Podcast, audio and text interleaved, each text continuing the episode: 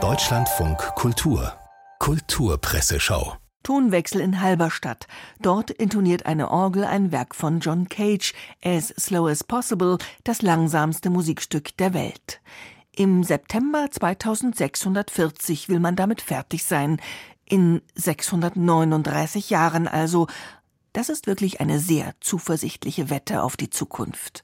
GEMA-Gebühren fallen übrigens nicht an. Abgerechnet wird immer erst nach Ende einer öffentlichen Aufführung und naja, das liegt halt doch recht weit entfernt. Ob's die Welt und also auch die GEMA dann noch gibt? Der Spiegel ließ sich den Tonwechsel nicht entgehen. Arno Frank fragte sich, wie es denn wohl klinge, das langsamste Musikstück der Welt, und mutierte glatt ein wenig zum Zen-Buddhisten auf Zeit. Wenn man vom neuen Ton fast nichts hört, gehen die Ohren bald auf absichtslose Wanderschaft. Unversehens finden wir uns in den Mikrokosmos der Geräusche entführt. Wer ihm mit Wertschätzung und Wohlgefallen begegnen kann, hat schon viel von John Cage gelernt und über sich selbst. Eine Portion Zen und eine Portion Hippietum brachte der Dirigent Seiji Osawa in die klassische Musikszene. Jetzt ist er mit 88 Jahren verstorben. Einen der meistbeschäftigten und reisefreudigsten Dirigenten des 20. Jahrhunderts nennt ihn die Neue Zürcher Zeitung, denn virtuos zelebrierte Osawa nicht nur Partituren, virtuos wuselte der umtriebige Musiker auch über drei Kontinente, jettete viele Jahre zwischen den USA, Europa und Asien hin und her. Die Neuzöcher Zeitung erinnert an seine roten Turnschuhe und seine Baseballkappe. Die Frankfurter Allgemeine beschreibt Seiji Osawa als eruptiv und von tänzerischer Energie am Pult. Für die Süddeutsche Zeitung zählen vor allem das Strahlen und Atmen der Klänge, Musik als Sinnsuche und Beglückung.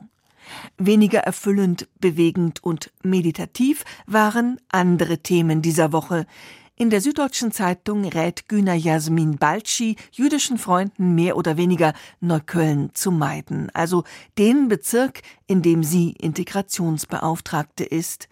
Die Feindseligkeit gegenüber Juden gehört für mich zum Alltag, seit ich ein Kind in Berlin war, schreibt sie. Und während Politiker aller Parteien nun seit dem 7. Oktober das Mantra des Antisemitismus hat keinen Platz in Deutschland beschwören würden, gelte keinesfalls für alle, aber für viele Einwanderer, besonders für Muslime, dass ein eingefleischter Antisemitismus ein nahezu selbstverständlicher Teil ihrer kulturellen Identität sei. Wer das nicht erkennen will, meint Günter Balci in der Süddeutschen, wird nie etwas verändern. Ob pathetische Statements etwas ändern, das sei dahingestellt. Die Taz dokumentiert einen Brief, in dem sich Lehrende der Berliner Universität der Künste in scharfer Form von pro-palästinensischen Veranstaltungen distanzieren, die von Studierenden organisiert wurden und auf denen antisemitische Parolen und Zeichen verwendet wurden. Darin heißt es weiter, wir begrüßen einen kritischen Austausch über das Geschehen im Nahen Osten, der auf respektvollem Umgang und Kenntnis von historischen Fakten basiert. Politische Diskurse, sofern sie in Universitäten stattfinden, sollten in der Analyse von komplexen Zusammenhängen differenziert bleiben, ohne zu stigmatisieren und zu gewaltsamen Ausdrucksformen zu greifen. Das sollte eigentlich nicht nur an Universitäten gelten, aber rhetorisch ist natürlich alles drin.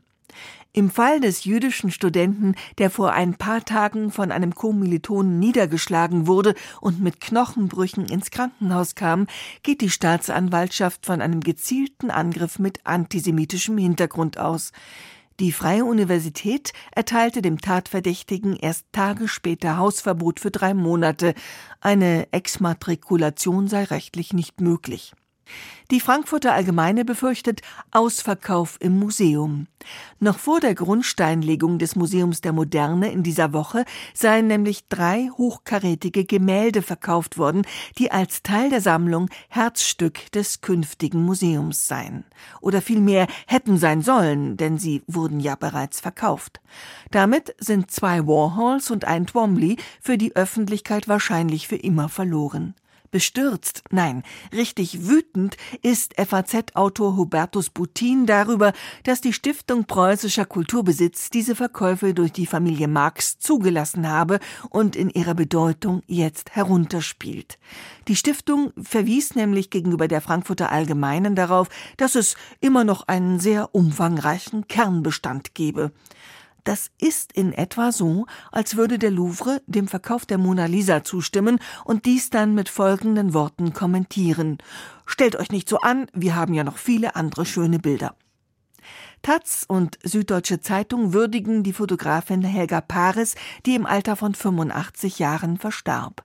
Sie habe das Leben in der DDR fotografiert, so wie es war. Kein Schwarz-Weiß, sondern alle Zwischentöne ließen ihre Aufnahmen spüren. Bei Helga Paris gelte, Grau ist eine warme Farbe.